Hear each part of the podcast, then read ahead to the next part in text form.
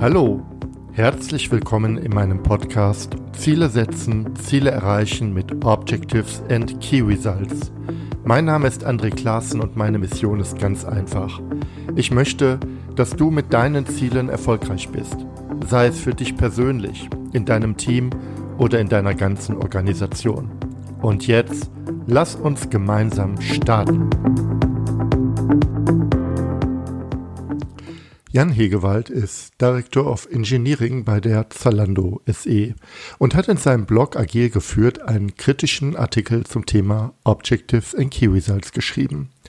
Der Titel des Artikels war Orientierungslose OKRs und in diesem Artikel beschreibt Jan sehr plausibel und anschaulich, warum OKRs in der Produktentwicklung bei Zalando nicht funktioniert haben. Heiko Bartlock, den ich an dieser Stelle ganz herzlich danken möchte, hat vorgeschlagen, dass ich und der Jan Hegewald sich einmal zu diesem Thema unterhalten und einen gemeinsamen Podcast aufnehmen, was wir beide jetzt auch gemacht haben. Die Episode ist wieder mal etwas länger geworden, aber sie lohnt sich, denn Jan Hegewald öffnet eine ganze Schatztruhe an Wissen zu dem Themen Führen, Organisation und Portfolio-Management in der Digitalisierung. Ich wünsche dir ganz viel Spaß beim Anhören dieser Episode. Ja, ich freue mich heute sehr, den Jan Hegewald bei mir zu Gast zu haben. Und der Jan Hegewald ist nicht zufällig da, sondern er hat einen sehr spannenden Artikel zum Thema Objectives in Key Results geschrieben aus seiner eigenen Erfahrung. Das ist auch Gegenstand dieses Podcasts, orientierungslose OKRs. Und wir beide unterhalten uns einfach jetzt über diesen Artikel. Aber bevor wir einsteigen, Jan, stell dich doch einmal kurz vor. Wer bist du? Was machst du? Was ist deine Motivation oder was treibt dich an? Ja, erstmal vielen Dank für die Einladung und dass ich in deinem Podcast dabei sein darf. Ähm, ja, wer bin ich? Ich bin von meiner, meinem Hintergrund her Informatiker. Das heißt, ich komme so sehr von der technischen Softwareentwicklungsschiene. Ich habe so 2002 bis 2011 bei Capgemini Software für große Firmen entwickelt und alle Phasen der Produktentwicklung, Softwareproduktentwicklung äh, da durchlaufen. Und ähm, das war alles noch diese sehr klassischen Modelle, die wasserfalligen ähm, mit vielen Seiten an Spezifikationen, die man so kennt, was damals State of the Art war. Ja. Dann war ich äh, von 2011 in einer äh, Beratung, die heißt äh, Campana und Schott und habe da das erste Mal eine Teamverantwortung gehabt, ein kleines Team von auch technischen Beratern. Und da ging es aber mehr um Prozesse. Ich da heißt, das heißt, äh, Campana und Schott ist so spezialisiert auf Projekt, Portfolio und Programm.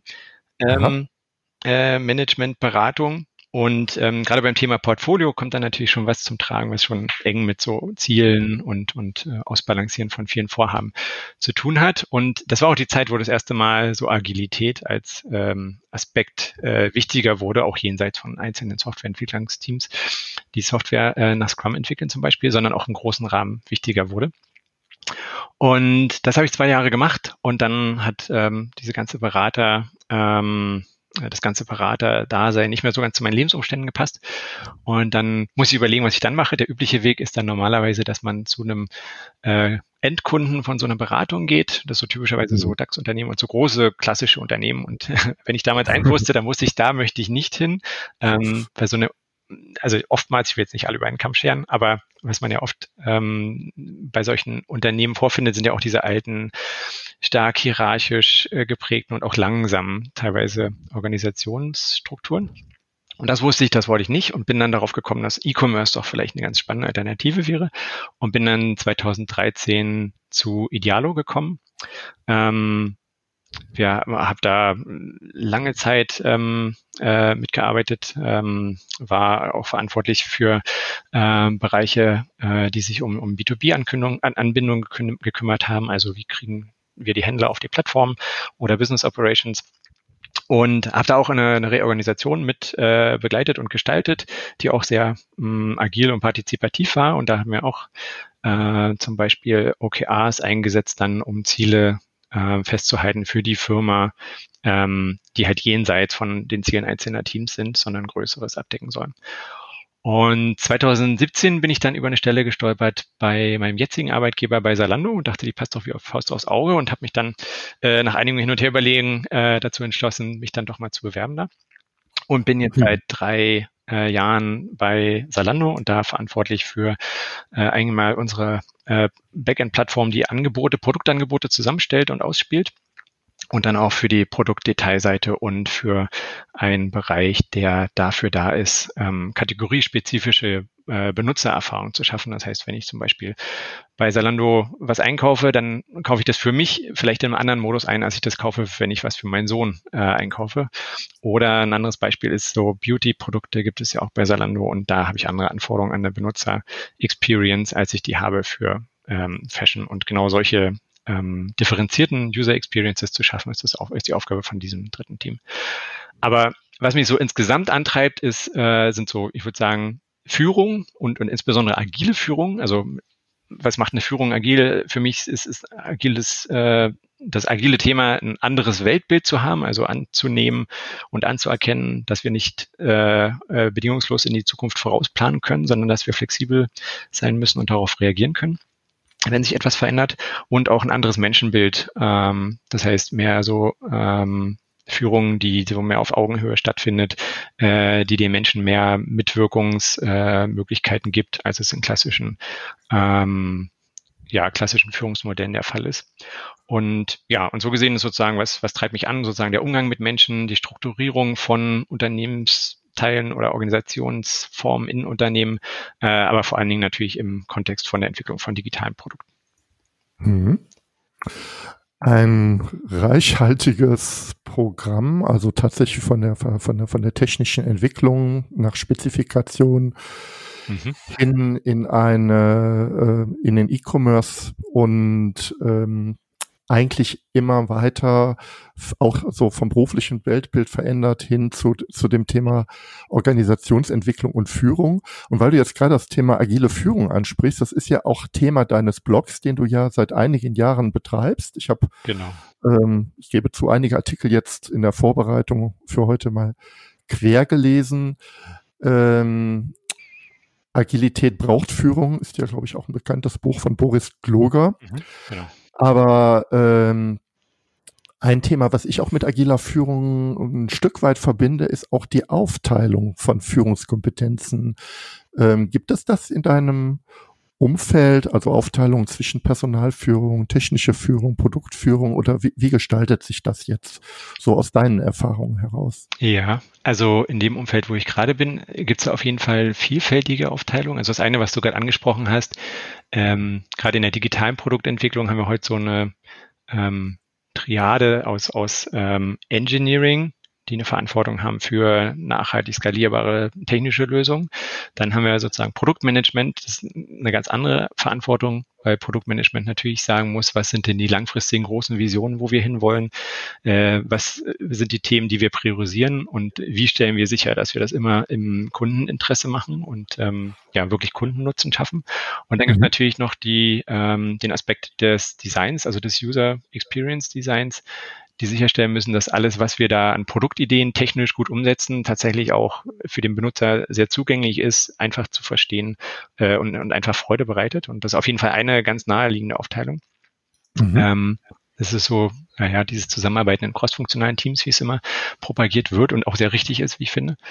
Ähm, wenn man noch ein bisschen eine Ebene tiefer guckt, was ich glaube, was man auch heute eigentlich zunehmend unterscheiden muss, ist äh, dass man eine fachliche Führung zum Beispiel von einer disziplinarischen Führung trennen muss. Mhm. Gibt ich finde einen sehr einfachen, einleuchtenden Grund. Eine disziplinarische Führung dreht sich ja darum, einem Mitarbeiter zu helfen, sich weiterzuentwickeln, zu identifizieren, wo möchte ich hin, ähm, dann auf dem Weg zu begleiten, äh, Hilfestellung zu geben und, und äh, das auch sozusagen zu hinterfragen und gemeinsam ähm, dann dahin zu kommen, dass der Mitarbeiter sich, sich weiterentwickeln kann, lernen kann und, und glücklich bleibt oder, oder ja. wird in dem, was er tut. Und das ist natürlich was, was eher langfristig angelegt ist. Mhm. Und ähm, im Gegensatz dazu eine fachliche Führung, die behandelt ja immer konkrete Inhalte. Und mhm. in unserer äh, ja, komplexen Welt, wie es ja immer so schön genannt wird und ja auch richtig ist, ist es ja so, dass die Inhalte sich sehr schnell ändern. Das heißt, ich arbeite an Themen, in Vorhaben, Projekten, wie auch immer wir es nennen wollen. Und ich habe immer andere Anforderungen. Und das heißt, so eine fachliche Führung, äh, die muss aus meiner Sicht gar nichts langfristiges sein, sondern die kann auch tatsächlich wechseln. Gerade wenn man, also je operativer man wird, desto ähm, stärker wechseln auch, glaube ich, die Inhalte und desto eher ist es berechtigt zu sagen, das müssen wir jetzt nicht an äh, eine Rolle knüpfen, ähm, die irgendwie erarbeitet wurde und, und äh, langfristig erstmal gilt, sondern wir gucken halt in dem speziellen Kontext, wo wir sind, wer ist denn da der Richtige, der das fachlich führen kann zum Beispiel. Und das setzen wir bei uns auch vielfältig ein. Zum Beispiel haben wir äh, bei mir in dem einen Bereich, der diese Angebotsplattform verantwortet, ähm, eine Aufteilung von, von Teams, die nicht fest Komponenten zugeordnet sind und an denen arbeiten, sondern wo wir die Teams um die Themen formen und das, das Team mhm. dann sozusagen Ende zu Ende daran arbeitet. Und die würfeln wir aber jedes Mal neu zusammen. Also wir würfeln natürlich nicht, sondern Mitarbeiter können sich da wählen, wo sie arbeiten möchten. Ähm, und dann entscheidet ein Engineering Manager, wie final die Zuordnung ist, weil es natürlich noch ein paar Rahmenbedingungen gibt, die erfolgt werden müssen, wie was brauchen wir für Qualifikationen und äh, aber auch zum Beispiel, was haben wir besprochen, wohin möchte sich der Mitarbeiter entwickeln. Und das führt aber dazu, dass die Teams immer anders zusammengesetzt sind. Und das heißt, dass eine Führungskraft nicht zwangsläufig mit der, mit dem eigenen Mitarbeiter in einem, in einem, Team zusammenarbeitet, sondern dass sie in unterschiedlichen Teams arbeiten können für eine gewisse Zeit lang oder eine andere Zeit lang können sie dann wieder zusammenarbeiten. Ähm, aber das wird halt nur möglich dadurch, dass diese Führungskräfte, die teilweise auch operativ mitarbeiten in den Projekten, also je nach ähm, Level, ähm, mhm. dass die tatsächlich diese Aufgaben trennen. Das heißt, einerseits arbeiten die in einem Projekt und können da, weiß ich nicht, wenn sie, wenn sie qualifiziert sind, fachliche Führung übernehmen und, und da ein Thema treiben, aber dann nur qua ihrer Qualifikation und nicht qua des Titels. Das kann nämlich auch ein anderer Kollege machen. Und die andere Arbeit ist, dass sie dann auch ähm, einzelne Mitarbeiter, also keine Teams, sondern einzelne Mitarbeiter dabei unterstützen, selber zu wachsen äh, und ihren weiteren äh, beruflichen Weg zu, zu unterstützen. Und ähm, das funktioniert aber sehr gut, aber das äh, bedingt tatsächlich, dass man die fachliche und die disziplinarische Führung trennt. Und ähm, das ist erstmal ein, ja, ein anderes Mindset, aber das funktioniert für uns ganz gut. Und ähm, ja, ich, ich glaube, dass das, ich hake da mal kurz Stellen, ein. Ähm, Jan, äh, wie oft wechseln denn, werden denn die Teams neu komponiert? Wie, wie, was ist das so eine, für eine Frequenz? Das ist unterschiedlich.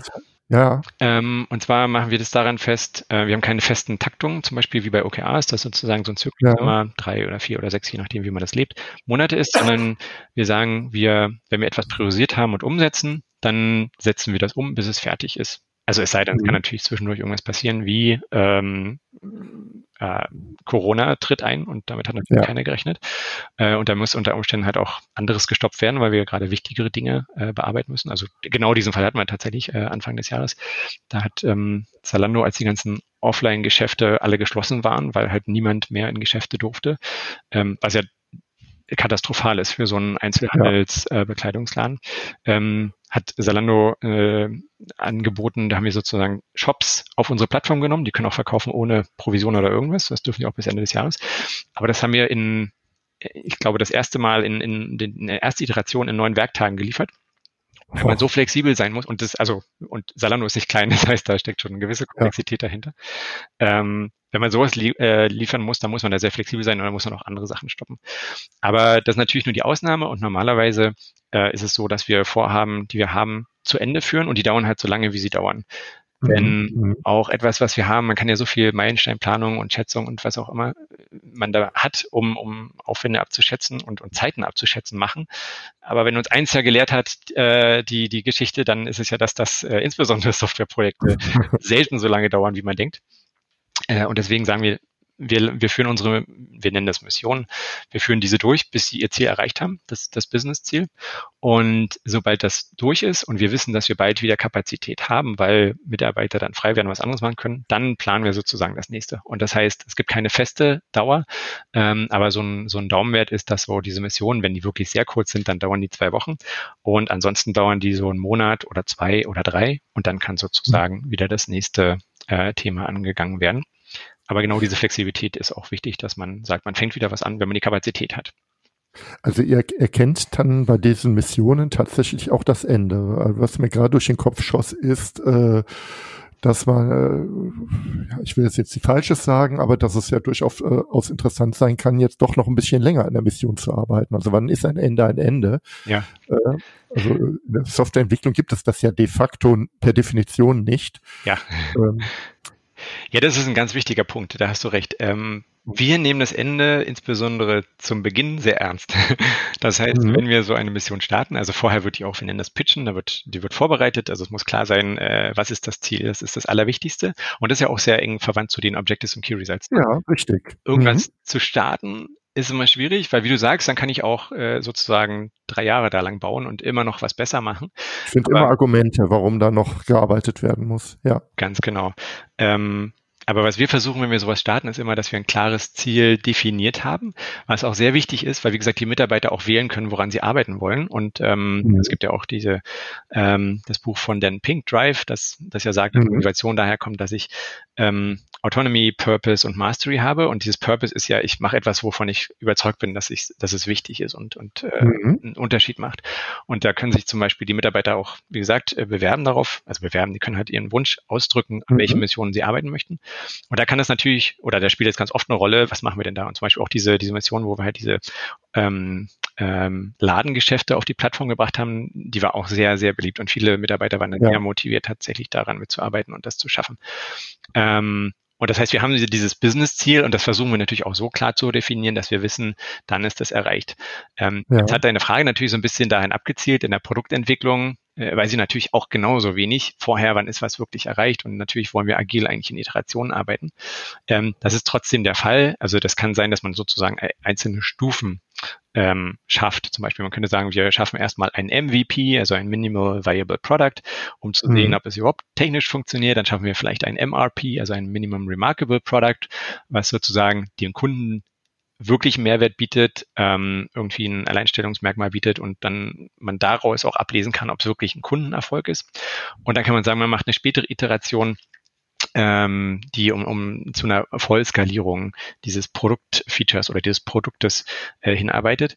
Das ist immer vorher definiert und wir machen aber erstmal erstmal nur eine Stufe mhm. erreichen diese und, und, und schließen die ab. Und wenn wir dann äh, fertig sind, dann wird wieder neu bewertet. Dann kann man halt dann, und das ist auch, glaube ich, richtig, in dem Moment neu bewerten, wir können das jetzt weiterführen, dieses Produkt, um es noch reifer zu machen, noch erfolgreicher, wie auch immer. Aber wir haben ja auch andere Themen. Und in dem Moment trifft man dann die Priorisierungsentscheidung zu sagen, ähm, ist das denn jetzt wichtiger als die äh, Themen, die wir sonst noch auf der Liste haben? Oder machen wir tatsächlich weiter? Und diese Entscheidung kann man dann sehr bewusst treffen und kann dann in eine weitere Iteration gehen oder auch nicht. Äh, und das funktioniert dann ganz gut.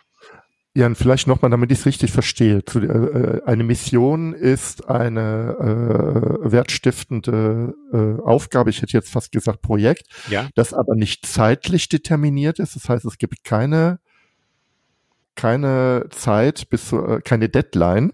Na, so würde ich es nicht sagen also wir versuchen schon, bevor wir eine Mission starten, äh, so ein paar Sachen halt äh, klar zu ziehen. Also wie gesagt, was ist das Ziel, ist ganz wichtig.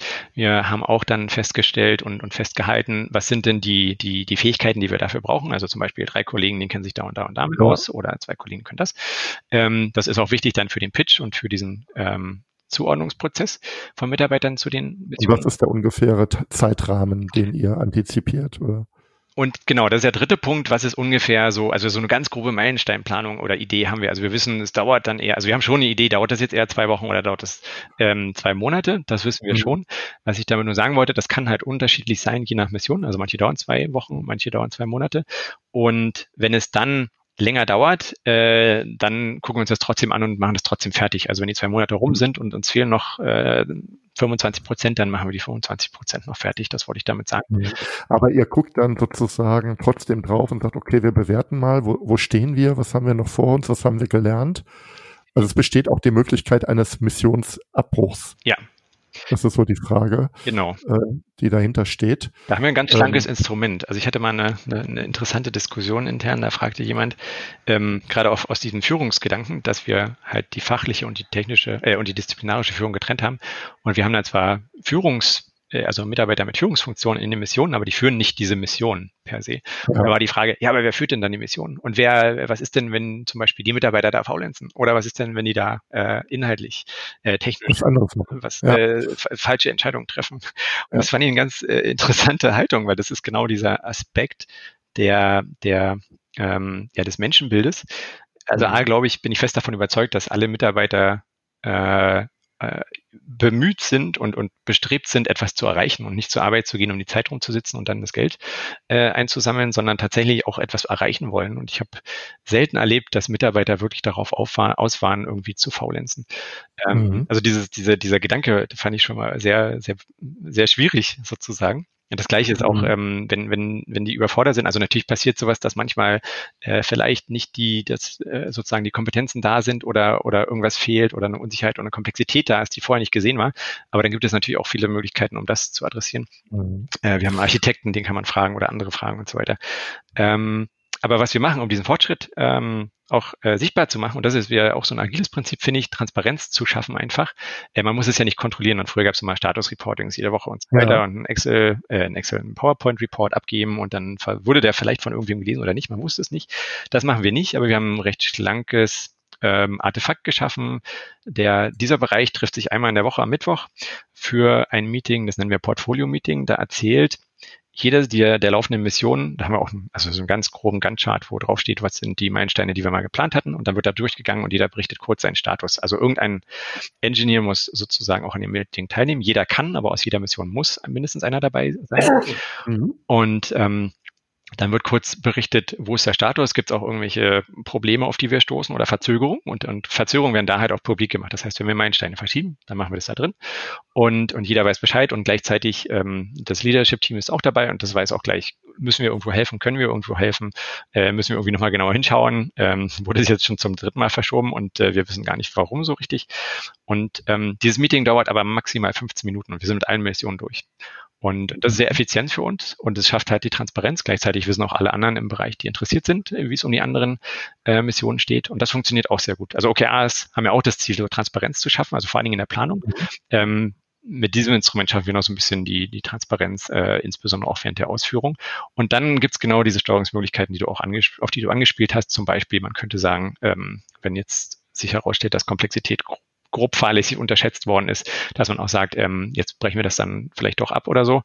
Ähm, oder weil halt irgendwas anderes Dringendes ansteht, das hatten wir auch schon. Ähm, und wir die Kapazität brauchen, haben wir auch schon mal gesagt, dass wir was abbrechen. Das ist was, was wir nicht wollen, aber was wir tun können, wenn wir es müssen. Dann haben wir doch die perfekte Überleitung zu deinem Artikel Orientierungslose OKRs. Denn alle Ausführungen, die du bisher getroffen hast, da würde ich sagen, müsstest ja eigentlich ein glühender Fan von Objectives and Key Results sein ähm, na, also Wirkungsziele vorgeben, Missionen machen, äh, prüfen, mhm. gemeinsam, kollaborativ prüfen, wo stehen wir. Aber dein, Erfahrung, dein, dein Artikel sagt, die Idee scheint gut zu sein, aber die Umsetzung, da hast du eher äh, schlechte Erfahrungen gemacht. Bevor wir auf die einzelnen Punkte kommen, die würde ich nämlich gerne im, in dieser Episode ganz kurz ansprechen. Äh, wo hast du Erfahrung mit Objectives and Key Results gemacht und was war denn der Auslöser, der dich dazu gebracht hat zu sagen, okay, mir reicht's, ich schreibe jetzt mal diesen Blogartikel. Ich schreibe mir das einfach mal von der Leber, ja. was, ich grad, was ich hier erlebt habe. Also das war tatsächlich nicht die Stimmung, in der ich war, aber ähm, was man ja beobachtet ist, ähm, dass OKRs ja schon sehr als Heilmittel teilweise so ein bisschen gehypt werden. Und ich will die gar nicht grundsätzlich verteufeln. Ich glaube, dass die auch äh, sehr not, äh, sehr, sehr hilfreich sein können und in ähm, vielen Fällen auch Orientierung geben. Ich glaube, es gibt so ein paar Rahmenbedingungen, die schwierig sind. Und es gibt so ein paar Dinge, die habe ich beobachtet, äh, die funktionieren dann teilweise nicht, wenn man die nicht beachtet. Oder vielleicht gibt es auch bessere Alternativen. Und ich wollte einfach nochmal auf diese Dinge ein bisschen hinweisen, weil das ganz oft ähm, sehr, sehr, sehr positiv äh, dargestellt wird. Ähm, ja, erlebt habe ich äh, OKRs bei Idealo und bei Salando. Mhm. Ähm, bei Salando machen wir die mittlerweile nicht mehr. Und ähm, ja, ich glaube, man kann vieles auch, auch reparieren. Aber ich glaube, man muss sich so ein paar, so ein paar Stolperfallen bewusst sein, die da sein können und die durchaus auch, ja, wichtige Auswirkungen haben können. Wie lange, wenn, wenn ich das fragen darf, ähm, wie lange habt ihr bei Salando mit OKRs ähm, gearbeitet? Also, ähm, weil das finde ich sehr interessant, weil ich habe letztens, glaube ich, noch irgendwo eine Folie gesehen, wo Solando auch als Beispiel für einen OKR-Anwender äh, genannt wurde. Mhm. Kannst du das ungefähr sagen? Habt ihr dann ein halbes Jahr, mehrere Jahre? Ja, auf jeden Fall mehrere Jahre. Also als ich da ähm, mhm. gestartet bin, äh, 2017, da waren OKRs schon im Einsatz. Ich weiß nicht genau, wann die eingeführt worden sind. Ähm, es mhm. kann sein, dass es nur ein Jahr davor war oder so, aber wir haben dann auf jeden Fall zwei Jahre damit gearbeitet. Das heißt, ich habe schon ein paar Zyklen ja. äh, damit erlebt. Mhm. Und dann wurden die beendet, einfach auch, weil Aufwand und Nutzen äh, nicht stimmten. Oder gab es so ein auslösendes Ereignis, da, wo, wo also so die Erkenntnis da war im Unternehmen, es passt einfach nicht? Äh, das war auch ein Prozess natürlich. Wir haben den erst ähm, den Prozess beendet in einer von den größeren Einheiten, Digital Experience heißt die, und dann äh, später äh, auch in anderen Teilen der Firma sozusagen eingestellt. Es könnte sogar sein, man muss auch verstehen, Salando ist ja recht groß, wir haben 15.000, ja. 14.000 Mitarbeiter. Ähm, und wir versuchen auch nicht alles äh, sozusagen zu streamline. Mir fällt jetzt kein deutsches Wort dafür ein. Ähm, ja. Das heißt, wir erlauben viel Autonomie den einzelnen Einheiten. Ich weiß von den, von den großen Einheiten, dass die das nicht mehr machen. Es kann sein, dass äh, einzelne Einheiten wie Salando Lounge oder sowas das vielleicht noch benutzen. Das äh, würde ich auch mhm. gar nicht äh, abstreiten. Aber so im, im, im Großen, ähm, also was man als Salando.de kennt zum Beispiel, da benutzen wir das nicht mehr. Ja, ja. Gut, schauen wir mal auf die Punkte deines Artikels und dann finden wir, glaube ich, auch Hinweise dafür, ähm, warum sich das Instrument bei Salando dann am Ende nicht bewährt hat. Mhm. Ähm, wobei ich eine Frage, ich bin doch neugierig, eine Frage, ja. habt ihr ein Nachfolgesystem entwickelt? Habt ihr gesagt, eigentlich eine Weiterentwicklung oder ähm, gibt es ein anderes Managementmodell? Ja. Äh, also es gibt es, also es, ähm, es würde jetzt, glaube ich, auch zu weit führen, das äh, in aller äh, Breite zu erklären.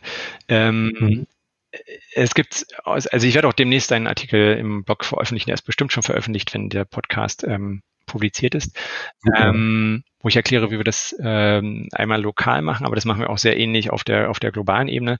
Äh, Im Prinzip versuchen wir, äh, es gibt, also wir nennen das Produkt Product Development Process, das ist halt eher mhm. produktgetrieben, das heißt, es ist so eine Art, so ein Funnel, so ein Trichter, wo man äh, auch jeder Produktmanager sozusagen Ideen eingeben kann, was wollen wir denn machen, und zwar im großen Stil. Und ich finde, das ist mhm. was, das, um mit was Positivem auch zu starten, das ist was, was äh, ganz wichtig ist, glaube ich, äh, große Ideen zu befördern.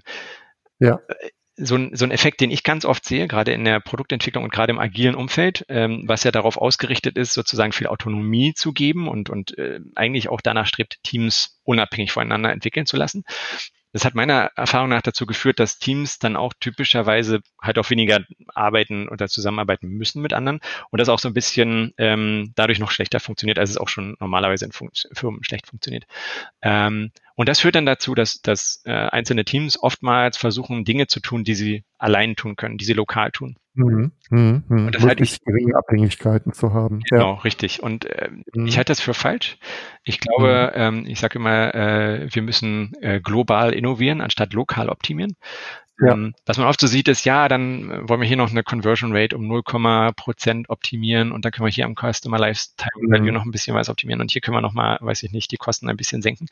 Äh, das ist gut und wichtig, aber gerade wenn man halt anerkennt, dass wir in einer komplexen Welt sind, die halt auch viel durch Disruption geprägt, geprägt ist und oder zumindest durch ein aktives Marktumfeld äh, von Mitbewerbern, äh, muss ich ja als Unternehmung in der Lage sein, auch große Dinge anzupacken. Und das ist was, ja. äh, was ähm, OKRs sehr schön eigentlich, finde ich, ähm, machen, dass man bewusst große Ziele planen kann, die halt über mehrere Abteilungen, Teams, wie auch immer wir die nennen wollen, äh, sich erstrecken. Und das ist, glaube ich, ein ganz wichtiger Effekt und das ist so ein ähm, Punkt, den muss man OKRs auf jeden Fall so gut halten. Ähm, bei der Methodik, wie wir das machen, ist das halt genauso. Deswegen wollte ich kurz dazu ausholen. Ähm, man kann halt Themen vorschlagen, die man machen möchte. Typischerweise man das Produktmanager, aber praktisch könnte das jeder tun. Ähm, und dann äh, gibt es so einen Prozess, da wird dieser Vorschlag ähm, fortwährend, also das ist jetzt ein bisschen übertrieben gesagt, aber der wird in verschiedenen Stufen bewertet. Ähm, mhm. Eine Entscheidung muss natürlich jemand treffen und das machen dann in der Regel dann wieder ähm, ja eine Executive Round oder sowas. Ähm, aber tatsächlich wird sozusagen Feedback gegeben. Also man fängt an mit, was ist denn das Kundenproblem zum Beispiel, was ist die Idee, die ich habe, die ich umsetzen möchte.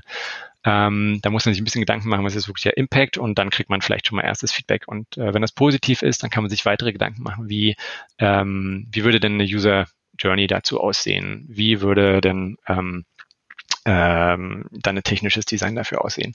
Ähm, ein Beispiel, was ich nennen kann, weil es auch schon ähm, äh, publik gemacht wurde, ist, dass wir in Kürze auch bei Salano äh, eine neue, ein neues Produkt launchen, wo wir im Sinne der Nachhaltigkeit und gerade so, wenn man auf den Modemarkt guckt, ist ja, ähm, gibt es ja teilweise auch so Fast Fashion, wo sehr schnell neue Kollektionen rauskommen und eigentlich es darum geht, immer ja. neue, in kürzeren Zeitabständen neue Modetrends ähm, zu besitzen und zu tragen. Und das ist natürlich auch nicht sehr nachhaltig. Ähm, und was wir demnächst äh, anbieten werden, ist äh, eine Funktion, da wird man äh, gebrauchte, aber noch sehr gut erhaltene Mode sozusagen über Salando verkaufen können und man wird sie auch da kaufen können. Und das ist so ein großes Vorhaben. Ne? Das ist halt ein neues Geschäftsmodell sozusagen ähm, und das kann man nicht lokal machen, sondern es hat enorme Abhängigkeiten ähm, in der Logistik, in der On-Site-Experience und so weiter. Ja. Und, und solche Themen kann man da vorschlagen, auch natürlich ein bisschen kleiner geht's auch. ähm, und dann, äh, wenn es prinzipiell erstmal positiv betrachtet wird, äh, da wird das Ganze verfeinert, wie gesagt. Ähm, man kann sich dann auch äh, Gedanken machen dazu, wie würde dann am Ende auch so ein technisches Lösungsdesign aussehen. Dann weiß man auch, was bräuchte man für Einheiten. Und dann wird halt auch wieder geguckt, wie ich es vorhin schon angedeutet habe, ähm, wann haben wir denn die Kapazität die wir da brauchen, verfügbar. Und ähm, zum anderen ähm, tatsächlich, was gibt es denn für andere konkurrierende Vorhaben? Und dann wird bewusst entschieden, welches Vorhaben starten wir. Und das ist so äh, mehr oder weniger rollierend, würde ich sagen. Das ist ein großer Unterschied. Ähm, das heißt, äh, ich habe nicht diese festen Zeitpunkte wie ja. bei den OKRs, wo ich mein Thema vorbereitet habe, haben muss, um es zu pitchen und dann äh, heißt es sozusagen all in, sondern ich erlaube auch viel mehr Iterationen. Das heißt, auch ein Feedback aus dem Prozess kann sein, ja, ja es okay, aber zum Beispiel, da müssen wir mal gucken, ob das wirklich das Kundenbedürfnis ist oder ob wir da nicht nochmal die, die Richtung leicht ein bisschen ändern müssen. Zum Beispiel, also diese Feedback-Loops sind da drin und was auch ganz gut ist, ähm, man kann also man muss nicht von Beginn diesen ganzen Invest machen, das heißt alles komplett vorbereiten, um es dann zu pitchen, wie das ja bei OKR mhm. so ein mhm. bisschen der Fall ist, äh, sondern man macht das über diese, über den Zeitverlauf. Und wenn man relativ früh sozusagen das Feedback bekommt, ja, ist eine schöne Idee, aber es gibt irgendwie drei andere, die sind äh, vom potenziellen äh, Impact, da gibt es auch immer kein gutes deutsches Wort, also so mhm. wie auch immer, mhm. äh, wichtiger, ähm, dann weiß ich schon, okay, da brauche ich vielleicht nicht mehr investieren in die Vorbereitung, sondern kann das Thema mal vergessen oder zurückstellen. Und ähm, so machen wir das. Und dann, dann gibt es halt verschiedene Freigabestufen sozusagen. Wollen wir das wirklich machen? Ähm, dann haben wir ein technisches Konzept und wenn wir dann umgesetzt haben, ist nochmal sogar eine Freigabestufe, können wir das jetzt äh, live schalten zum Beispiel. Und jetzt bin ich mal provokant, Jan. Ja. Das, was du beschreibst, äh, hört weiß, was jetzt klingt kommt. für mich. Wasserfall. Klingt für mich ein wenig nach Ideenmanagement. Ohne, ja. ne, also ich habe äh, sozusagen eine Ideenbörse, in der kann ich sozusagen grob Ideen reinschmeißen. Mhm. Ähm, durch verschiedene Stufen werden dann Ideen bewertet, ja. vielleicht auch kollaborativ. Und äh, äh, die Ideen, die guten Ideen, die blubbern so ein bisschen nach oben an die Wasseroberfläche, bis sie irgendwann nicht platzen, aber dann vielleicht dann doch auch zu, zu echten Projekten mhm. werden. Ähm, aber auch hier besteht doch die Gefahr, dass ich sage als Mitarbeiter, pff, ich habe zwar eine Idee, aber der ganze habe ich ja keine Chance, ja, bei 14.000 Mitarbeitern und, und was habe ich davon? Da muss ich immer dranbleiben. Äh, was ist so das Incentive ähm, oder was ist so die, die Motivation, die ja dazu äh, führt, dass wirklich to auch tolle Ideen entstehen. Ja, auf jeden Fall. Also, ähm, also zum einen, ich glaube, dass der, der Kommentar zum Ideenmanagement ist völlig richtig. Ne? Also ein Thema, was wir heute haben, ist, dass es in der Regel, also in allen Kontexten, die ich gesehen habe, es immer wesentlich mehr tolle Produktteile und auch weniger tolle Produktideen gibt, die man umsetzen könnte, aber dem gegenüber steht immer eine sehr begrenzte Umsetzungskapazität. Das ist eigentlich immer so. Ja. Das heißt, wenn ja. ich was wir machen, und das ist ja auch bei OKRs so, ist ja ein Ideenmanagement und wir wählen aus, was wollen wir mhm. machen und was wollen wir nicht machen. Mhm. Ähm, was man dazu übrigens, glaube ich, braucht und ähm, das ist, glaube ich, auch ganz wichtig, ähm, ist, dass man eine Strategie hat, anhand derer man auch irgendwie tre Entscheidungen treffen kann, wie macht, ergibt sowas Sinn für die, die Firma oder nicht. Ähm, mhm. Aber am, am Ende geht es darum, Sachen auszusortieren. Und am Ende geht es auch darum, tatsächlich zu sagen, also viele Sachen anzufangen ist immer einfach, ne? Es ist, äh, ja. gibt ja diesen schönen Spruch, ähm, äh, Stop Starting, Start Finishing. Äh, und das ist, glaube ich, wichtig und das glaube ich tatsächlich so designt, dass tatsächlich auch viel ähm, ja, Reibung oder Schwierigkeit darin besteht, so ein Thema wirklich zu starten. Ähm, ja. Das ist quasi bei Design so gewollt, dass es nicht äh, super einfach ist, Themen durchzubringen und zu starten. Und das ist das, was ich mhm. ganz oft sehe, dass Firmen viel zu viele Themen gleichzeitig machen, die dann entweder ja. zu klein werden oder zu einer Überforderung der, der Organisation führen und dazu, dass sie auch nichts äh, nicht delivern können in dem Umfang, wie sie das wollen. Ähm, ja. Beziehungsweise gibt es ja auch genug ähm, empirische äh, Studien dazu, die, die zeigen, dass dieser hohe Grad an Parallelität, den wir an vielen Stellen haben, halt deutlich schlechtere ja. Ergebnisse bringt, als wenn man sich fokussiert auf weniger. Insofern stimmt es. Äh, Nochmal zurückzukommen auf deine Frage mit der, mit der Motivation. Also es ist jetzt natürlich nicht so, dass irgendwie jeder, also es kann jeder machen, es tut natürlich nicht jeder. Es ist auch nicht so designt, dass jetzt jeder unbedingt ähm, da zehn Ideen reinbringen sollte. Typischerweise wird es natürlich getrieben und, und ist auch die, die Aufgabe und, und Teil der Jobbeschreibung des Produktmanagements in der Unternehmung, mhm. sowas zu tun. Also es können auch andere mhm. tun, aber eigentlich tun das Produktmanager. Mhm. Ähm, also das ist schon mal eine starke Reduzierung. Und ähm, das wird halt früher oder später, gerade weil es auch so große Vorhaben idealerweise sind, äh, ist es auch kein, kein, kein, ist es ein Teamsport und keine Ein-Mann-Show sozusagen, sondern muss halt mhm. früher oder später sozusagen noch, noch äh, Sponsoren finden oder Leute, die da auch ein Interesse haben oder mit denen man zusammenarbeitet, weil es halt Synergien gibt zu etwas, was die gerade tun oder so. Das heißt, man tut es dann zusammen und dann reduziert sich die Anzahl schon relativ ja. schnell natürlich. Also es ist nicht so, dass wir, also ich habe auch mal, ich, ich kenne das Problem, was du meinst. Ne? Ich habe auch mal ähm, Ideenmanagement eingeführt äh, in meinem Beraterleben. Ähm, wo, wo versucht wird, jeder kann was beitragen und dann wird es irgendwie alles kanalisiert und auch in so ein Funnel gekippt und am Ende reduziert. Aber die Frage ist ja, wie ist denn meine Umsetzungskapazität am Ende und wie viel kann ich davon wirklich äh, auf die Straße bringen? Und dann ist nämlich auch ganz wichtig, tatsächlich die Frustration sonst hoch, wenn ich das einmal versuche und nie was passiert. Ähm, aber das ist insofern anders als tatsächlich das zum größten Teil von Produkt Managern getan wird, deren hauptsächlicher Job das ist und das auch sehr viel währenddessen halt auch früh Feedback gibt, früh Abstimmungen mit anderen, äh, Feedback von genau zum Beispiel Executive Levels oder so ähnlich. Ähm, und, und man auch ein gutes Gefühl dafür bekommt, ähm, ist es jetzt aussichtsreich oder nicht, zum Beispiel. So, jetzt haben wir eine halbe Stunde schon um. Ich steige jetzt wirklich mal ein in den Blog, damit wir da auch noch auch ein bisschen was, äh, noch Zeit haben. Ja. Ich, äh, du hast ja den, den Artikel, den ich ja auch in den Show Notes verlinke. Und wenn dein anderer Artikel zu der neuen Form der Produktentwicklung fertig ist, werde ich auch tun.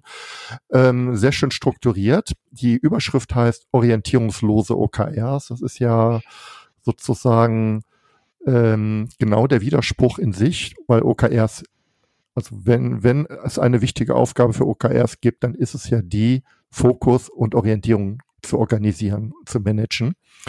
Und äh, da gibt es drei äh, Abschnitte und die würde ich jetzt einfach mal durchgehen. Der erste ist, ähm, da geht es um das Alignment und die Kosten der Abstimmung. Der Prozess ist so aufwendig. Und ähm, ein Punkt hast du auch schon, haben wir auch schon gerade diskutiert du sagst, die Kosten der Abstimmung, die sind einfach unglaublich, vor allem in einem großen Unternehmen. Es entsteht Verschwendung, ja, also Leute aus dem Lean Management hören jetzt hin, äh, weil viele Ideen umfassend vorbereitet werden sind, worden sind und dann ver verworfen werden und die, die, die Vorbereitungszeiten in den Bereichen, die ist einfach enorm. Vielleicht sagst du mal, was so aus deiner Sicht, was hast du da erlebt? Mhm. Na, ähm, was, glaube ich, auch dazu beiträgt, dass es zu diesem großen, großen Aufwänden immer kommt, ist diese feste Taktung. Das heißt, in, in Firmen, wo ich das gesehen habe, war oftmals die Wahrnehmung als jemand, der ein Thema treiben möchte, ich muss jetzt in diese OKR-Runde kommen und da auch tatsächlich ausgewählt werden, ansonsten wird mein Thema das halt nicht schaffen. Mhm. Und ähm, da gibt es, wie schon gesagt, äh, immer viele Leute, die viele Themen treiben wollen, gerne. Und in der OKR-Methodik muss ich die dann halt entsprechend vorbereitet haben, damit die eine Chance haben, tatsächlich ausgewählt zu werden. Also dieses, dieses Auswählen, das ist ja auch nicht so ganz ähm, beantwortet von der OKR-Methodik an sich. Also theoretisch ist es ja so, dass es von, von oben sozusagen ein grobes Ziel gibt und dann top-down, die immer runtergebrochen werden und parallel man aber auch bottom-up so ein bisschen auch dagegen arbeiten kann und auch eigene Ideen einbringen kann. Aber tatsächlich ist dieser Freiheitsgrad äh, ein Grund dafür, warum, glaube ich, dann immer sehr viele Initiativen entstehen, noch OKRs dazuzufügen oder eigene Themen als OKRs zu formulieren. Und ähm, wie gesagt, durch diesen Zwang in dem nächsten Zyklus doch priorisiert werden zu wollen, ähm, führt das dann dazu, dass, dass es gut vorbereitet sein muss. Und das heißt, es fließt immer sehr viel Abstimmung da rein. Und die Abstimmung, gerade wenn es ja groß ist, was richtig ist, bedingt ja auch immer, dass ich mich mit den anderen Bereichen zum Beispiel abstimme. Also ähm, wenn ich OKRs mache, wo ich einen anderen Bereich brauche, der aber schon voll ist, davon nichts weiß, ähm, kann ich zwar am Ende priorisiert werden, aber merke dann in der Ausführung, dass ich es nicht äh, durchführen kann, weil genau dieser andere Bereich zum Beispiel gar keine Kapazität dafür hat und davon nichts wusste. Das heißt, ich muss das schon früh abstimmen. Was ist denn das, was ich, was ich brauche? Von wem brauche ich ein Commitment? Und dann geht es ganz viel zu bilateralen Verhandlungen in ganz viele äh, Richtungen. Ähm, und, und, und Vorbereitungen und, und auch schon Verhandlungen. Also das ist ja auch immer so ein Thema. Ne? Warum soll ich denn jetzt äh, deinem OKA äh, helfen, wenn ich doch meine eigenen hier habe. Und äh, zu dem Übergeordneten, dass wir eigentlich alle unterstützen sollen, habe ich noch folgende drei Ideen, die zufällig sehr gut zu den Zielen oder impliziten Zielen vielleicht meiner Business Unit passen und so. Und das ist was, was ich erlebt habe, sehr oft. Ähm, und wo tatsächlich dann auch oftmals die Frustration hinterher hoch war, wenn dann solche Themen, die mit viel Herzblut und viel Aufwand vorbereitet mhm. worden waren, am Ende nicht äh, es schaffen, in den äh, Reigen der offiziellen OKRs sozusagen aufgenommen zu werden. Und ähm, das passiert halt auch noch je nach Kadenz, alle drei oder vier oder sechs Monate. Und ähm, also teilweise habe ich tatsächlich erlebt, wo, wo, also das ist ein bisschen plakativ gesprochen, aber wo die halbe Firma sozusagen damit beschäftigt war, die nächsten Vorzubereiten. Ähm, und obwohl es natürlich richtig ist, sich Gedanken zu machen über langfristige Aus, äh, Ausrichtungen und nächsten ähm, Aktivitäten, äh, war das, glaube ich, viel zu viel Aufwand. Hm, hm. Die vielleicht noch mal ein paar Fragen zu dem Hintergrund. Ähm, es gab jetzt, unabhängig jetzt vom Unternehmen, eine, eine Unternehmensstrategie gab es oder, oder äh, High-Level-Ziele waren formuliert.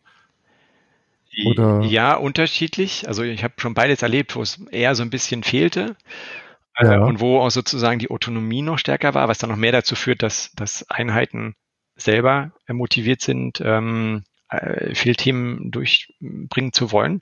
Äh, ich habe es aber auch erlegt, äh, erlebt, ähm, wo genau dieser Runterbrechprozess mehr gelebt wurde. Das heißt, ich habe vorgegeben, wir haben drei wichtige strategische Felder, die wir jetzt als OKRs formuliert haben, auf denen wir im nächsten mhm. Zyklus arbeiten möchten und, und dann sollen äh, die, die Einheiten in der Unternehmung dazu beitragen.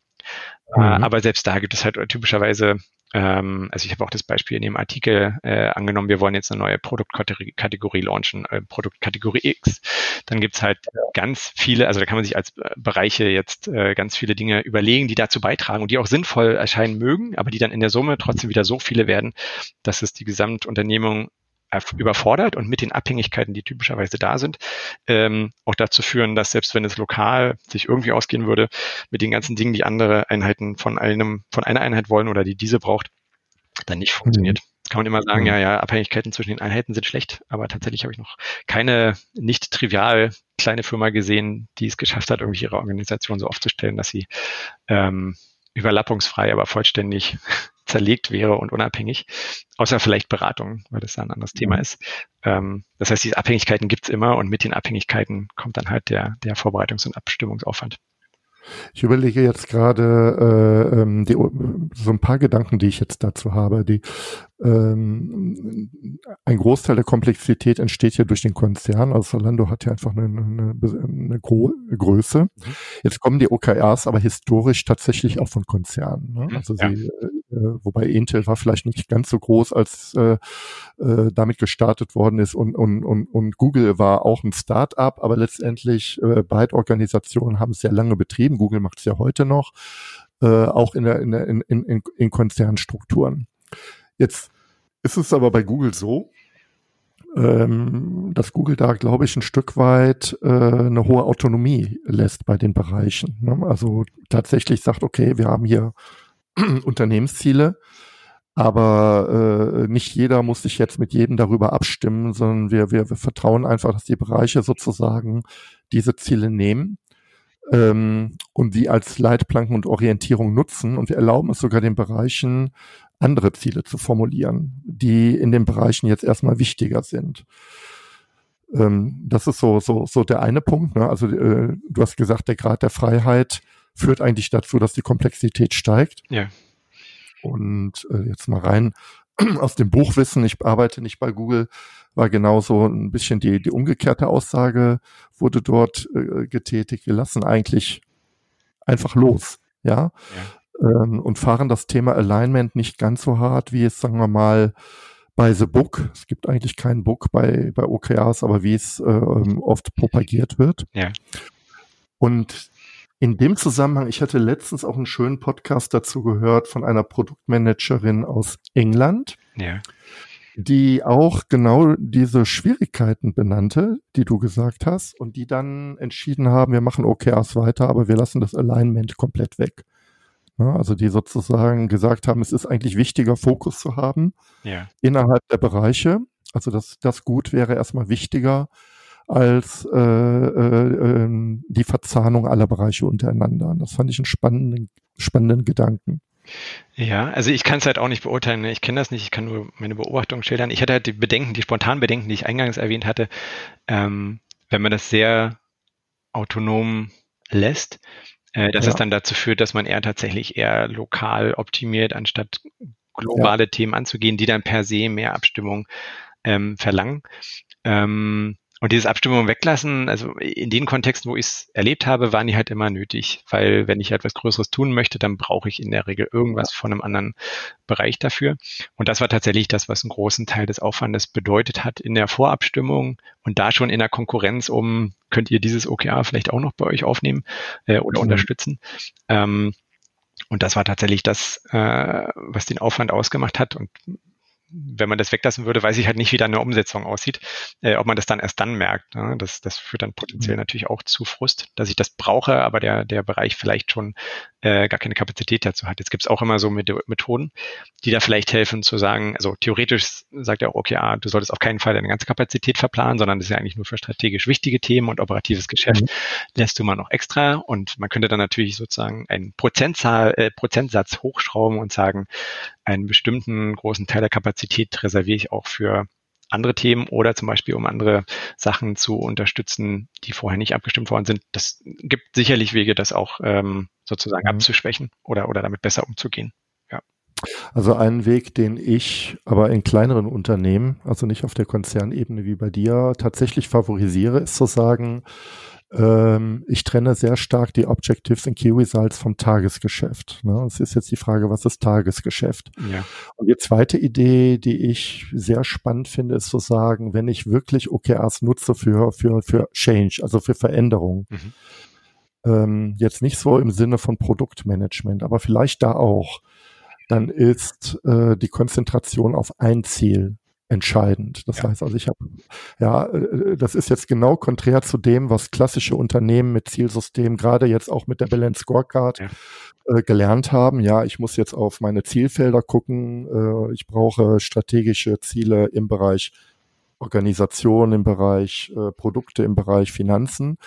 Sondern ich sage, okay, wo ist äh, in den nächsten drei Monaten der Hebel, der uns als Unternehmen so richtig, richtig, richtig, richtig weiterbringt. Da diesen einen Hebel formuliere ich als OKR und diesen einen Hebel äh, gebe ich sozusagen weiter an die Bereiche und die, die Abteilungen, diesen Hebel zu befeuern. Und alles andere, was die Bereiche und Abteilungen machen wollen und müssen, das dürfen sie gerne mit oder ohne OKRs formulieren. Das ist äh, nicht Bestandteil dieses Frameworks. Also eine Linie, die ich momentan sehr spannend finde. Also absolut, absoluter Fokus. Ja, das teile ich. Also das ist definitiv auch eigentlich ja das Ziel von OKRs, diesen Fokus zu schaffen. Und ja, ich habe oft beobachtet, dass es halt viel zu viele Ziele und Abhängigkeiten zwischen Zielen, die dann auch wieder als Ziele formuliert waren, gab. Äh, das also kann ich mir gut vorstellen, dass das ein erfolgversprechender Ansatz ist. Ich glaube, das ist so die, ich, ich habe ja hier ein exponentielles Zielwachstum. Ne? Also ich äh, äh sehr häufig begegnet man in der Literatur so zwischen zwei bis vier Objectives. Ja. Und da sage ich, hey, ihr, ihr potenziert, also ihr multipliziert nicht, sondern ihr potenziert um den Faktor, wenn ihr so viel Ziele formuliert. Und äh, äh, ich verliere Fokus auf die, auf das große Ding. Mhm. Und ähm, ich erliege sozusagen auch ähm, dem süßen Gift der Nichtentscheidung. Ja, also ich natürlich entscheide ich. Ihr habt ja auch viel entschieden, aber am Ende des Tages äh, äh, multipliziere ich die Komplexität und daher bin ich tatsächlich bei OKRs ähm, ein großer Freund davon zu sagen, zumindest sehr lange Zeit wirklich erstmal mit einem Unternehmensziel arbeiten und dieses Unternehmensziel sorgfältig auswählen und zu sagen, okay, da geht's lang. Und was das Thema Produktportfolio-Management angeht, da überlege ich gerade zu sagen, da können OKRs als Methode unterstützen, mhm. weil sie dieses wirkungsorientierte Denken fördern. Das finde ich persönlich sehr spannend. Ja. ja. Also ich denke nicht mehr in Output, sondern eigentlich, was will ich erreichen? Äh, das ist auch, glaube ich, eine ganz wichtige Unterscheidung. Du hattest ja in einem deiner letzten Podcast-Beiträge mit dem Daniel äh, ähm, gesprochen von der DB Assistel. Genau. Der hat ja auch ein bisschen berichtet, wie die das machen. Und er hat ja berichtet, wenn ich es richtig verstanden habe, dass sie viel halt sich äh, so interne Ziele setzen, wie wollen wir unser Leistungsangebot ja. weiterentwickeln oder wie wollen wir ja. Weiterbildungen organisieren. Und ich glaube, das ist halt ein ganz anderes Setting und da funktioniert ja. das auch bestimmt ganz gut, ähm, als wenn ich sozusagen das komplette Produktportfolio von einer Unternehmung, die halt digitale digitale ja. Produkte baut, damit steuern. Ja, das ist ein anderer Anwendungsfall und ich glaube, das muss man sich auch bewusst machen und dann äh, entsprechend berücksichtigen. Ich hoffe mal, dass ich den Klaus Leopold mal in meinen Podcast kriege, weil der kommt so aus dieser Ebene Produktentwicklung ein Stück weit aus dem Kanban-System. Mhm. kennst du vielleicht auch. Das ist der mit den Flughöhen. Mhm, ja. Ähm, und ähm, er sagt also, ich brauche eine, ein Flight Level One, ja. wo ich die Strategie betrachte. Und ganz wichtig, ganz, ganz, ganz, ganz wichtig ist der Flight Level 2, wo ich genau die Abhängigkeit zwischen meinen äh, Teilsystemen betrachte und deren Vernetzung. Und ähm, auf diesen Ebenen können OKRs helfen, auch den, den Wertefluss ein Stück weit zu orchestrieren die, ähm, das ist wieder, wieder ein anderer äh, Ansatz, ja, der also jetzt hier gar nicht so sehr darum geht, ähm, äh, die Binnenorganisation zu verändern, sondern eben die Werteströme. Und da kann ich mir das tatsächlich auch vorstellen. Gut. Das war also das Thema Alignment war jetzt der, der, der, die hohen Kosten, die einfach entstehen durch diese Abdenkung und dieses Pitchen am Quartalsbeginn oder am Halbjahresbeginn. Ähm, ähm, das, das, das war sehr, sehr teuer und sehr unergiebig. Mhm, genau. Jetzt spannender, der zweite, oder spannend, oder genauso spannend, der zweite Spiegelstrich, geh mal weiter in dem Artikel. Objectives and Key Results sind nicht agil. Ähm, bevor ich dazu aushole. Ich habe einen Artikel geschrieben, wo ich das ähm, im T2 Informatik-Blog, da hast du ja auch schon einen Artikel, glaube ich, veröffentlicht von dem Michael Schenkel. Ja. Und da habe ich auch äh, gesagt, OKRs sind erstmal selbst kein agiles Zielsystem. Wenn der Andy Groove noch leben würde, Erfinder der OKRs, würde er das absolut unterstützen. Aber äh, ich bin dennoch der Meinung, OKRs haben Elemente, die agile Arbeit unterstützen und fördern. Trotzdem sagst du, nee, ich habe eigentlich Erfahrung gemacht. Und gerade dieser Zyklus, der hat mir da äh, große Bauchschmerzen bereitet. OKRs sind nicht agil. Ja, genau. Ähm, also man kann natürlich hingehen und sagen, äh, das sieht ja nach perfekten Iterationen aus, ist doch eigentlich genau agil. Optisch, ne? Sieht aus wie ein Scrum-Zyklus. Ja, genau. Also die Perspektive kann man natürlich auch einnehmen. Äh, ich komme ja von einer anderen Richtung. Ich komme ja von der Richtung, wo wir vorhin waren, wenn ich jetzt digitale Produkte entwickle. Ähm, ich weiß ja nicht, wann ich fertig bin. Und mit diesem Zyklus, ob der jetzt drei oder vier oder sechs Monate ist, lege ich mich ja immer fest auf, dann musst du fertig sein. Also das ist eine Frage, das kann man, glaube ich, besser machen. Das ist wieder so ein wichtiger Punkt, das kann man, glaube ich, besser machen. Das habe ich halt gesehen in, einem, in einer Art, die ich schwierig finde also die Art war dann folgendermaßen. Ich habe sozusagen es geschafft. Mein Vorhaben ist ähm, sozusagen ausgewählt worden und ist in dem Zyklus äh, gesetzt mhm. als OKA. Und dann wird darauf hingearbeitet. Ähm, das erste ist, ich muss ja schon mal irgendwie die Arbeit in diesen Zeitrahmen pressen. Das heißt, wenn es drei Monate, lass es mal drei Monate nehmen. Ähm, wenn es drei Monate sind, muss ich ja irgendwas nach den drei Monaten haben, weil sonst äh, habe ich ja gar kein Ergebnis sozusagen. Ja. Idealerweise habe ich das sowieso, aber gerade bei größeren Produktentwicklung kann das durchaus halt auch länger dauern. Und ja. ähm, dann kann es sein, dass ich halt irgendwas habe und irgendwas auch äh, für die Kunden ähm, bereitgestellt habe und live gestellt habe. Aber dass genau dann dieser Schritt bleibt, den wir am Anfang besprochen haben, also von einem MRP, MRP oder MVP oder wie auch immer, äh, nochmal 20 Prozent draufzulegen, um das Produkt wirklich nochmal kundenfreundlich zu machen und wirklich zu einem Produkterfolg zu bringen. Ähm, und dafür habe ich dann aber keine Zeit, weil äh, in den Kontexten zumindest, wo ich es gesehen habe, war es dann so, dann werden die nächsten Vorhaben gepitcht, was ja auch oft, also ist ja eigentlich auch falsch. Ne? Eigentlich sollen ja, sollen ja Ziele äh, gepitcht werden und nicht vorhaben. Äh, aber, ja. aber real habe ich es oft halt so gesehen. Ähm, und, äh, und dann typischerweise noch äh, gekoppelt mit diesen Verhandlungen, die vorher stattgefunden haben, wenn es hieß, ah ja, jetzt hast du beim letzten Mal das durchgekriegt, dann machen wir beim nächsten Mal, müssen wir jetzt aber wirklich mal das andere machen oder sowas. Das heißt, ich habe dann oft einen Zustand, wo ich Dinge, die ich angefangen habe, nicht mehr fertig mache, in dem Sinne, dass sie wirklich marktreife, marktakzeptierte und am Markt erfolgreiche Produkte werden. Ja. Weil dieser Zyklus das ja nicht erlaubt. Mal ganz abgesehen davon, dass diese drei oder wie viele Monate halt sowieso relativ äh, zufällig sind und, und äh, da nicht unbedingt mein Umfang reinpasst. Äh, und in dem Sinne finde ich es halt nicht agil, weil, weil es halt A, das nicht unbedingt unterstützt, unterstützt. Das kann man natürlich besser machen. Ne? Eigentlich ist es ja auch so gedacht, wenn man das Buch auch von, von John Durr liest, ähm, dass zum Beispiel diese Objectives auch länger da sind äh, und ja. das gleiche Ziel sozusagen unterstützen und dann Key Results darunter immer laufend angepasst werden und, und dahin steuern, dass man das äh, auch tatsächlich erreicht. Und das würde das ja eigentlich erlauben, gut abzubilden. Ähm, aber faktisch habe ich es dann trotzdem oft anders gesehen. Und ja. die Bereitschaft, ähm, darin nochmal zu investieren und zu sagen, wir bringen das jetzt zu einer richtigen Marktreife und äh, zu einem richtigen Kundenimpact, hat halt oft gefehlt. Und das andere, weshalb, wie gesagt, das nicht agiles ist, halt von vornherein anzunehmen, dass ich irgendwas drei Monate brauche. Also entweder ich brauche gar nicht so lange, dann werde ich mich wahrscheinlich nicht langweilen oder goldene, ähm, goldene Henkel dran stricken, sondern bin wahrscheinlich mit den anderen OKRs noch beschäftigt. Das hat nicht so das Problem, wenn es kürzer dauert, aber wenn es länger dauert und ich gar nicht richtig fertig bin, dann ist es schwierig. Und das führt dann so ein bisschen auch wieder dazu, äh, dass man halt kleiner denkt, als man sollte. Hm, hm, hm weil der Zeitrahmen, äh, ich denke halt in diesen drei Monatabschnitten, ich denke auch in Projekten auf einmal, was ja. eigentlich ja. genau die Antithese ist zu OKRs. Ja.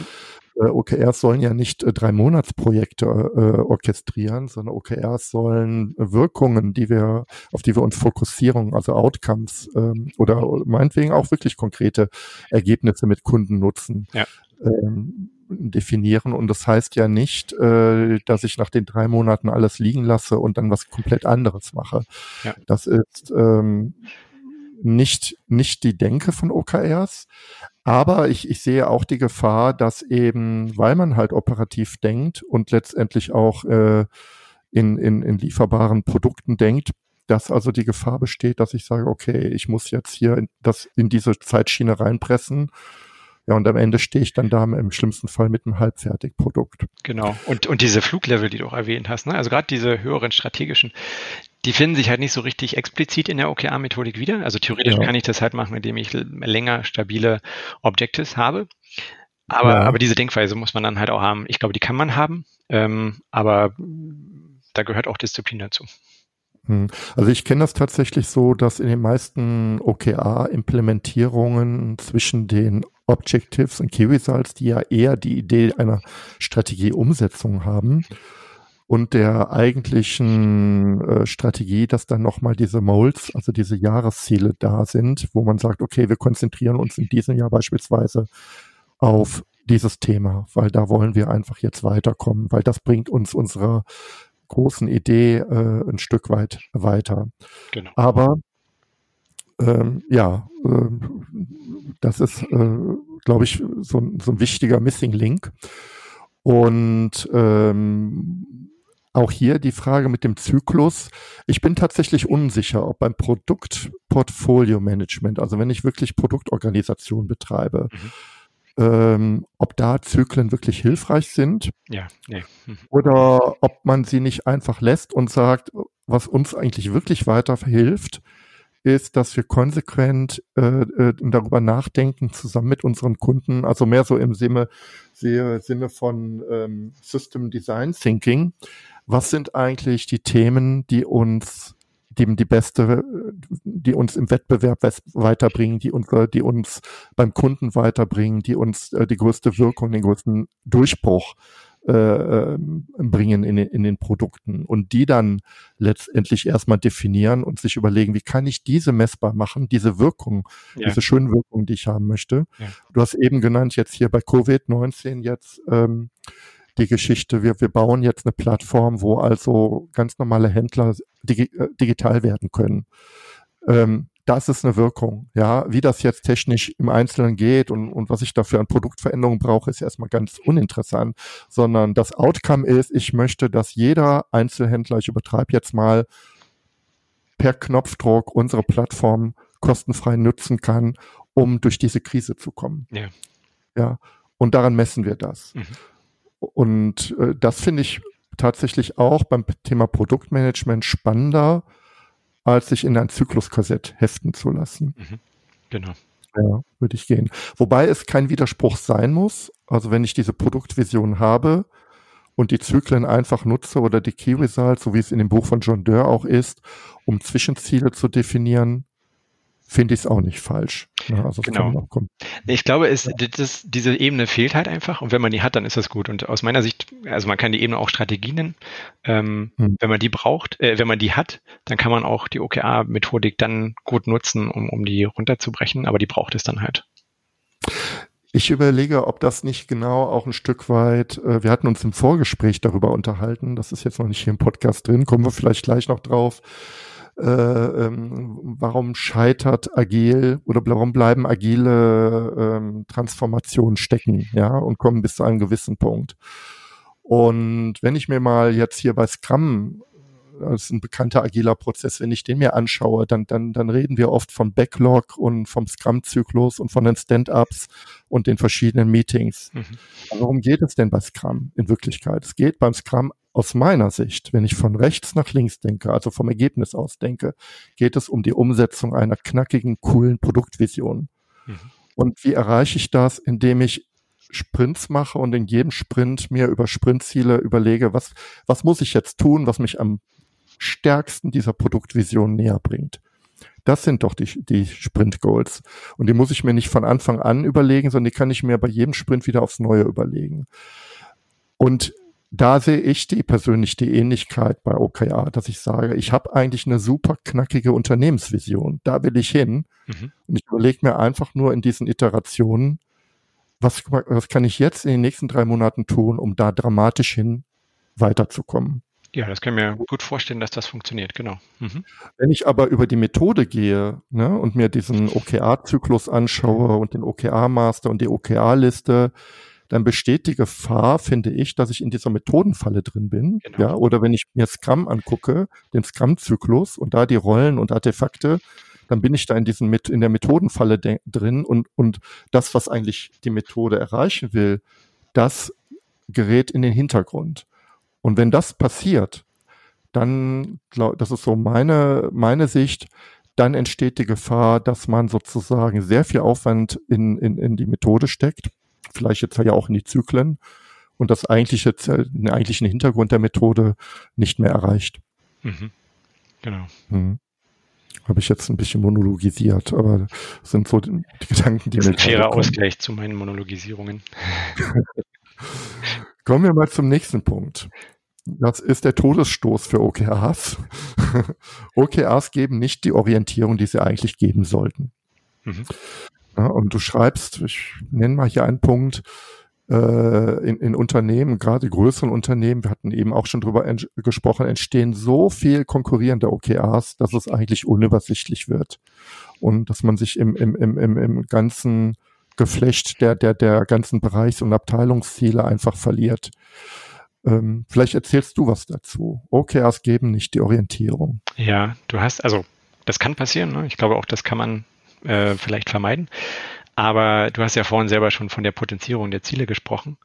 Und ja. das habe ich definitiv beobachtet. Auch bei einem früheren Arbeitgeber war es so, dass die OKR-Planung, da wurde sozusagen, um das zu visualisieren, was ja auch super ist, als Kommunikationsmittel sind OKRs ja auch ähm, eigentlich gut geeignet, ähm, mhm. wurden die an, an der Wand geheftet. Das, das sah dann aber so aus, dass ein kompletter Raum, die komplette Wand voll war mit ähm, Zetteln, auf denen halt OKRs von einzelnen Einheiten standen. Und ähm, da wird es dann natürlich schwierig, von, von Orientierung und klarem Zielfokus zu sprechen. Äh, und das passiert, also habe ich halt auch schon mehrfach passieren sehen. Äh, und das ist äh, was, was glaube ich sehr, sehr problematisch ist, weil dann tatsächlich, also was ja auch noch dazu kommt, ist, dass so eine Mentalität unter Umständen herrschen kann, wie das wollten wir auch schon immer mal machen, das passt ja eigentlich auch so ein bisschen zu diesem Ziel, das hängen wir jetzt auch noch darunter. Mhm. Ähm, das passiert halt auch oft, oft. Und das ist dann was, was halt wenig Fokus schafft. Und genau das, glaube ich, muss das Ziel sein, wie schon vorhin besprochen, dass wir die Anzahl der gleichzeitigen Arbeit, die stattfindet, ähm, reduzieren und tatsächlich sicherstellen, dass das an, an weniger großen Dingen fokussiert gearbeitet wird. Ja. Äh, und das habe ich zumindest in den Umgebungen, wo ich es gesehen habe, nicht gesehen. Mhm. Was mir gut fällt, gefällt als Beispiel, ähm, ich glaube, das glaube ich schon mehrfach benannt bei uns in, in, in der Region. Also ich selbst sitze ja hier im Ruhrgebiet, mhm. aber im Rheinland gibt es in Düsseldorf die Firma Zipgate, die übrigens nicht mit OKRs arbeitet. Mhm. Aber was mir gut gefällt, ist, ähm, die arbeiten mit Missionen, mit Produktmissionen und Unternehmensmissionen. Mhm. Ähm, ein Stück weit aus dem Sportbereich, also Gewinnabsichten, äh, Winning Aspirations. Und da ist es so, dass jedes Team, auch die Querschnittsteam wie Human Resources, die ähm, sich einfach ähm, eine Mission setzt, die sie jetzt in einem eigenen selbstgewählten Intervall äh, erreichen wollen. Aber die machen die tran transparent. Das heißt, es gibt dort ein gigantisches Kanban-Board ja. mit den ganzen Werteströmen. Ich finde aber in jedem Kanban ähm, die Mission. Ja. Ja. Und ähm, das fand ich super weil es gibt nur eine Mission pro, pro Stream mhm. und es gibt aber eine super hohe Transparenz und ja. es ist jedem klar, wo gerade der andere Stream arbeitet. Ja, das klingt super. Vor allen Dingen, wenn die auch äh, dann wahrscheinlich nicht so viele Abhängigkeiten haben. Also so ein, so ein HR-Stream hat wahrscheinlich dann weniger harte Abhängigkeiten zu irgendwelchen Produktiv, äh, also operativen Einheiten. Also das jetzt, das muss, wie sagt man das, dass es nicht äh, abwertend klingt? Also zu äh, ja. Wertschöpfung ist auch falsch. Ähm, du weißt, was ich nee. meine. Ja, ähm, wir haben zum Beispiel äh, auch die Mission, dass die möglichst wenig selbst machen. Ne? Also ja. äh, ne? das heißt also Kompetenz und Governance machen die für HR, aber die wollen nicht alles und jedes selbst machen. Fand ich auch interessant. Ne? ja. Äh, das passt halt zu dieser Mission des Unternehmens, äh, tatsächlich auch die Autarkie äh, äh, und die, die, die Unabhängigkeit der verschiedenen Produktstreams Streams, äh, zu fördern. Aber es entstehen auch tatsächlich neue Produkte. Aber das wird dann auf einer Unternehmensklausur tatsächlich da eher erarbeitet. Unternehmen ist auch viel, viel, viel, viel, viel, viel kleiner als Zalando. Ja, insofern ja. nicht vergleichbar. Aber ich fand diese Idee dieses großen Kanban-Boards, wo ich also sozusagen den Wertestrom sehe, die Mission sehe, die Menschen sehe und die Möglichkeit, äh, über einen Open Space äh, regelmäßig auch darüber zu reden, fand ich gut. Ja, auf Was jeden die Fall. nicht tun, ist übrigens äh, äh KPIs oder Key Results dahinter zu legen. Das ist etwas, was äh, dort nicht gemacht wird. Aha, das ist ja auch spannend. Ja. Weil die sagen, wir, wir, wir haben einfach gelernt, dass Key Results bei uns das Denken zu sehr eingrenzen. Die Leute überlegen äh, sofort in, was kann ich messen oder wie kriege ich es irgendwie messbar. Ja. Und äh, das äh, ähm, erdrosselt so ein wenig die Kreativität. Das glaube ich. Ja. Das glaub ich. ich selbst persönlich sehe es ein bisschen, ich sehe es entspannter. Ich finde, die Idee, wie, woran kann ich messbar erkennen, dass ich eine, auch eine Mission erfüllt habe, dass etwas fertig ist, dass etwas zu Ende ist, darüber intensiv nachzudenken, finde ich total wichtig. Mhm. Aber, jetzt kommt das große Aber, wenn ich aber zu wenig Faktenwissen habe oder mich wirklich auf Neuland begebe, dann weiß ich eigentlich oft noch nicht genug, um messen zu können. Ja. Und da bin ich tatsächlich entgegengesetzt der Literatur der Meinung, dann lasse ich das einfach auch sein, bis ich eine Baseline habe, an der ich mich orientieren kann, bis ich genug Wissen habe. Ja. Ne, um in die Messbarkeit zu gehen. Da bin ich völlig bei dir und ich glaube, man könnte auch noch ergänzen, dass es immer die Frage ist, was mache ich denn mit dem, was ich messe? Ich wäre, glaube ich, auch ein Freund von dem, was du gesagt hast. Ich überlege mir KPIs, wenn ich das kann, wenn ich das nicht kann, und da bin ich auch völlig bei dir, manchmal kann ich das nicht. Ähm, ja. Genauso wie ich auch nicht alle Produktinnovationen AB testen kann. Ne? Wenn ich halt wirklich große neue Dinge tue, dann gibt es vielleicht gar keinen Benchmark, wie du sagst, oder kein Baseline.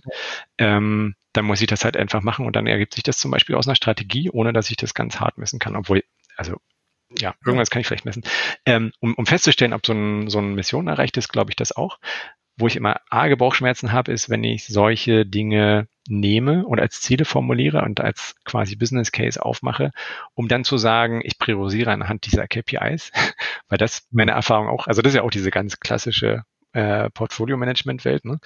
Ähm, und das führt meiner Meinung nach nur dazu, dass auch immer noch mehr Energie da reinfließt, Business Cases irgendwie schön zu rechnen, damit sie die, äh, die, die sozusagen die, die, die, die Latte überspringen. Und und das, das halte ich für viel entscheidender. Ich bin, also ich war auch lange Zeit, habe ich mir so angeguckt, so Themen wie, ähm, wie kann ich das, den Impact vergleichbar machen und oder wie kann ich priorisieren, Cost of Delay und so weiter. Aber was ich auch zunehmend feststelle, ist, dass viele Dinge einfach gar nicht vergleichbar sind, weil die kann ich vielleicht über KPIs messen, aber die sind halt nicht äh, vergleichbar. Also das eine ist vielleicht irgendwie Customer Lifetime Value Beitrag. Ähm, ja. Aber eines der, der großen ungelösten Probleme, die wir in der digitalen Produktentwicklung haben, ist ja auch, ich kann mit, mit agilen Vorgehensmodellen und einer Microservice-Architektur sehr schnell irgendwie technische Systeme hochziehen heutzutage und flexibel erweitern. Mhm. Äh, ist aber ungelöst, wie die, die ich alle hochziehe, wie ich die alle mal äh, sozusagen betreibe und warte und so weiter und so fort. Und das ja. heißt, das Architektur-Gesundheitsthema ist eins, was, glaube ich, ungelöst ist und diese Balance zu finden zwischen neuen Produktfeatures und zum Beispiel ähm, Technical Excellence oder Architekturentwicklung oder wie auch immer wir es nennen, die ist ja ungelöst und, und da habe ich ganz oft Dinge, die ich tun muss. Ähm, und, und die haben natürlich kein, also da kann man dann irgendwie artifiziell ausrechnen, wie, naja, wenn wir das jetzt nicht machen, dann können wir nicht mehr skalieren, dann können wir nicht zu dieser Anzahl von Usern kommen oder sowas. Aber man tut sich doch eher, eher schwer und es wird noch, ähm, sage ich mal, unplausibler, da Vergleiche zu machen. Und da gibt es halt viele andere Sachen, genauso wie diese Thema Corona. Äh, wie will ich das denn jetzt irgendwie quantifizieren und dann gegen andere Dinge pitchen? Da ist es halt einfach eine Frage, dass man anhand von einer Strategie oder anhand von ähm, ja einfach Führungsentscheidungen Entscheidungen trifft. Und, und dieser Wahn, dass man alles quantifizieren und auf einer Basis vergleichen kann, halte ich für abwegig. Ja, ja. Also es ist ähm, glaub, äh, aus meiner Sicht immer noch ein hilfreiches Denkmodell zu sagen, gibt es eine Möglichkeit, gibt es Indikatoren, die mir sozusagen eine ja eigentlich eine Indikation, eine Hilfestellung geben darin, ähm, dass ich dieses Ziel erreiche. Aber äh, das Schlimmste ist, wenn ich anfange, entweder die Dinge schön zu reden oder bei OKRs auch möglich mit Fantasiemetriken arbeiten. Also ich ja. messe irgendwas fancy Zeug, was ich tatsächlich auch messen kann, das aber völlig irrelevant ist. Ja. ja. Und äh, nur damit ich irgendwie ein Key-Result habe. Ja, also insofern, und, und das, was du gerade sagst, dieses Health-Check-Thema, das finde ich natürlich auch total wichtig. Ähm, ich kann nicht nur mit OKRs arbeiten, sondern ich brauche auch tatsächlich mein Armaturenbrett ähm, mit KPIs oder ohne, die die Gesundheit meines Teams, die Gesundheit meines Produkts in irgendeiner Weise ja. anzeigen. Ja, und ähm, ich habe vielleicht an der Stelle sogar eine höhere Priorität, wenn die abfällt. Ja, ja genau. Mhm. Gegenüber der Veränderung. Ja. Ja. Ja, Jan, ganz herzlichen Dank bis hierhin. Ich komme jetzt ein Stück weit in die Schlusskurve. Mhm. Was könnte, was könnten wir besser machen? Versuchen wir es mal zusammenzufassen. Also was du oder was euer Unternehmen sozusagen aus den OKRs rausziehen, ist tatsächlich das Thema Produktideenmanagement ist einfach essentiell, aber wir müssen es halt anders organisieren als über Zyklen. Ne? Das ist so ein Stück weit ein Learning, ja. glaube ich. Ich würde sagen, um, um OKRs gut nutzen zu können, muss man eine Strategie haben. Ähm, ja. OKRs sind halt super nützlich dafür, ähm, Ziele zu kommunizieren, abzustimmen und transparent zu machen, aber sie helfen mir nicht dabei, diese Ziele an sich zu finden. Und dafür ja. brauche ich halt eine Strategie und auch um dieses, ja, genau, um, um dieses Übergeordnete zu haben. Ich glaube, das ist, so würde ich das, glaube ich, formulieren. So, Jan, bevor wir auseinandergehen, wir schauen jetzt nach vorne. Was sind denn aus deiner Sicht so drei Punkte, die das Thema digitale Produktentwicklung, aber auch ein Stück weit Unternehmensstrategie nach vorne bringen können aus deiner Sicht? Ja, also ich, ich gucke mal, versuche mal genau auf die OKRs zu gucken. Ich glaube, das eine, was wichtig ist, OKRs äh, sind eine Methode, um Ziele zu kommunizieren, abzustimmen und so ja, äh, tatsächlich transparent zu machen. Aber mhm. sie helfen mir nicht dabei, diese Ziele zu finden. Das heißt, um OKRs gut zu nutzen, braucht man eine Strategie. Das wäre der erste Punkt, denke ich. Mhm. Ähm, der zweite Punkt, den ich sehe, ist, dass es sehr wichtig ist, tatsächlich die Anzahl der Objectives auf allen Ebenen streng zu begrenzen tatsächlich. Also du hast ja von dem Multiplizieren und Potenzieren gesprochen. Ähm, da muss man wirklich streng sein, um am Ende noch die Orientierung zu haben, die man haben möchte. Und als letzten Punkt glaube ich, was sehr wichtig ist, das hängt so ein bisschen zusammen mit dem ersten, aber ist wert nochmal separat erwähnt zu werden. Man muss trotz dieses drei Monatszyklus, wenn es der ist, äh, versuchen langfristig zu denken und ähm, on top sozusagen eine, eine, eine längerfristige äh, Vision, Produktvision zum Beispiel zu haben ähm, und, und sich nicht nur auf die OKRs verlassen. Wunderbar. Kann ich alle drei Punkte, kann ich absolut unterstreichen. Und das ähm, ist ein wunderbarer Abschluss für unser Gespräch. Jan, ganz herzlichen Dank. Ähm, wir hatten im Vorgespräch gesagt, dass du noch mal etwas über ein Projekt, ein privates Projekt erzählen wolltest. Vielleicht wäre jetzt der richtige Punkt, da auch nochmal einen Hinweis drauf zu geben. Ja, vielen Dank, sehr gerne. Ähm, ja, ich schreibe seit äh, gut vier Jahren einen Blog, agil-geführt.de äh, ist, der, ist die Adresse. Äh, da geht's halt um genau diese Themen agile Führung. Und ich bin immer wieder überrascht, wie lange wir uns mit diesen Themen schon beschäftigen, aber wie relevant die nach wie vor sind und, und wie schwierig die teilweise immer noch sind in der Einführung. Und ich hatte seit kurzem oder habe seit kurzem die etwas verrückte Idee, ähm, da vielleicht ein Buch draus machen zu wollen, natürlich noch erweitert und so weiter und so fort. Ähm, das heißt, ähm, ich bin aber noch in der, in der Phase zu versuchen zu verstehen, ob das eine gute Idee ist oder nicht. Das heißt, wenn ihr auch auf agilgeführt.de slash Buch geht, äh, dann schreibe ich da ein bisschen kurz was dazu und äh, versuche auch Feedback zu sammeln. Äh, das heißt, wenn äh, die Hörer das eine gute Idee finden, fände ich das gut, wenn sie mir da ein bisschen Feedback da lassen könnten. Wenn sie es eine schlechte Idee finden, auch. Äh, das wäre auch umso wichtiger. Ähm, und ähm, ja, da kann man sich dann auch auf dem Laufenden halten, ob das passiert und wie das dann aussieht und vielleicht sogar noch ein bisschen Einfluss drauf nehmen. Also ich fände, ähm, ähm, ich persönlich würde sagen, das ist ein echtes, interessantes Projekt. Es gibt äh, den Begriff, der kommt jetzt aber aus einem ganz anderen Kontext, aber ich bringe ihn hier rein, der Glasdecke. Ja, also man, man, man versucht irgendwie weiterzukommen und stößt sozusagen an eine unsichtbare Barriere und da geht es nicht weiter. Ja. Und warum ist das eigentlich so? Und ich habe das, was du sagst, das beobachte ich auch. Wir haben irgendwie eine Art agile Glasdecke in vielen Organisationen. Ja. Es geht bis zu einem gewissen Punkt und da kommen auch die Erfolge her und dann geht es irgendwie nicht weiter. Und da, dafür muss es doch Gründe geben. Und sich darüber mal Gedanken zu machen, das fände ich wirklich spannend. Daher ähm, wünsche ich dir besten Erfolg mit dieser Idee und äh, ich verlinke sehr, sehr gerne äh, diesen Link auch hier in den Show Notes und äh, freue mich da auch über Kommentare, die zu dieser Buchidee äh, hoffentlich kommen werden. Danke. Klasse. Ja, vielen Dank. Ein Thema haben wir aber auch noch vergessen, André. Welches? Ähm, wir müssen noch den Heiko Bartlock grüßen, denn ohne ja. den wäre ich heute gar nicht in, in diesem Podcast gewesen, äh, der mir übrigens sehr viel Spaß gemacht hat. Also vielen Dank, äh, dass ich da sein kann. Ähm, und ja, viele Grüße an den Heiko. Ja, ganz herzlichen Dank, Heiko, für die Empfehlung. Ähm, den äh, das war jetzt wirklich ein Fauxpas, dass wir jetzt anderthalb Stunden geredet haben, ohne, ohne den Urheber unseres äh, Zusammentreffens äh, zu würdigen. Das packe ich aber noch am, äh, in die Anmoderation an den Anfang. Aber Heiko, ganz herzlichen Dank.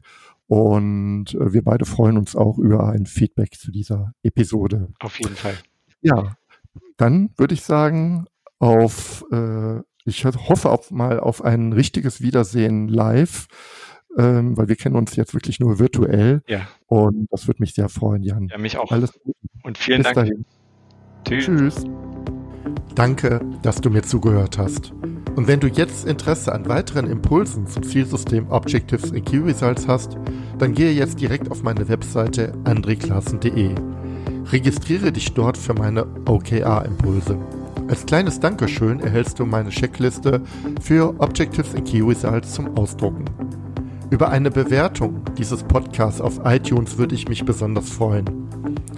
Damit hilfst du nicht nur mir, sondern allen anderen Hörern auch, die Inhalte dieses Podcasts noch viel besser zu machen. Und jetzt wünsche ich dir ganz viel Erfolg bei der Umsetzung deiner Ziele.